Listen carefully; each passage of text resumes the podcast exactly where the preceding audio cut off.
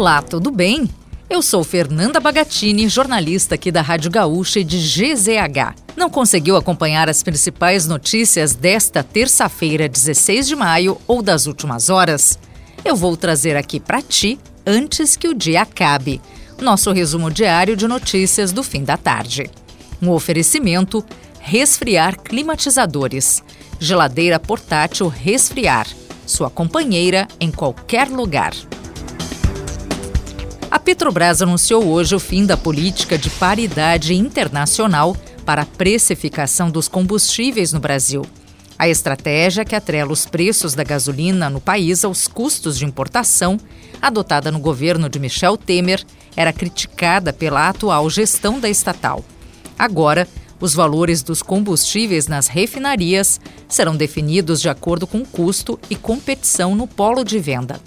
O presidente da companhia, Jean Paul Prats, anunciou ainda a redução nos preços da gasolina, do óleo diesel e do gás de cozinha. Os novos preços valem a partir desta quarta-feira. O ex-presidente Jair Bolsonaro esteve hoje na sede da Polícia Federal em Brasília para prestar depoimento no âmbito da investigação sobre um suposto esquema de fraudes em dados de vacinação contra a Covid-19. Por mais de duas horas, Bolsonaro respondeu mais de 60 perguntas sobre as fraudes nos cartões de vacinação dele e da filha, além de questões envolvendo os atos golpistas de 8 de janeiro. A Câmara de Vereadores de Caxias do Sul rejeitou a cassação do mandato de Sandro Fantinel por nove votos a 13. O político precisava de oito votos. A decisão foi tomada em sessão extraordinária nesta terça-feira. No entendimento de nove dos parlamentares, ele não feriu o decoro parlamentar após falas preconceituosas contra os baianos no plenário da Casa em 28 de fevereiro. Agora, Fantinel segue o mandato na Câmara pelo restante da legislatura, que se encerra no final de 2024. O caso será notificado à Justiça Eleitoral. O Centro Estadual de Vigilância em Saúde confirmou hoje três óbitos por dengue, totalizando 31 mortes pela doença em 2023 no estado.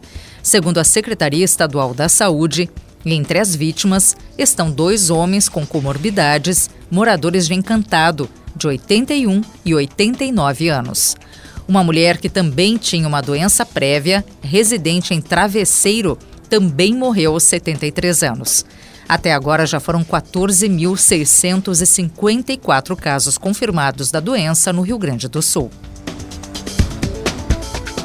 O Supremo Tribunal Federal já formou maioria para negar mais um habeas corpus ao blogueiro Alan dos Santos, aliado do ex-presidente Jair Bolsonaro. Ele busca reverter a ordem de prisão preventiva decretada pelo ministro Alexandre de Moraes. Alan é alvo de inquéritos como das fake news e o das milícias digitais.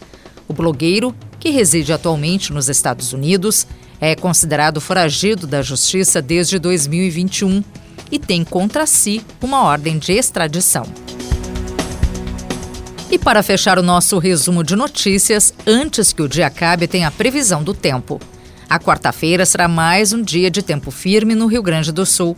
Na faixa litorânea e no sul gaúcho, há uma maior concentração de nuvens.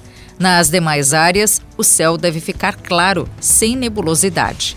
São José dos Ausentes marca mínima de 4 graus. A máxima do estado está prevista para Novo Tiradentes com 31 graus.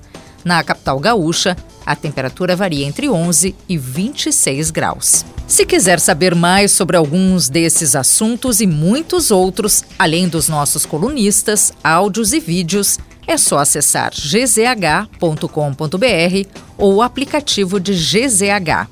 Quarta-feira a gente volta aqui, antes que o dia acabe.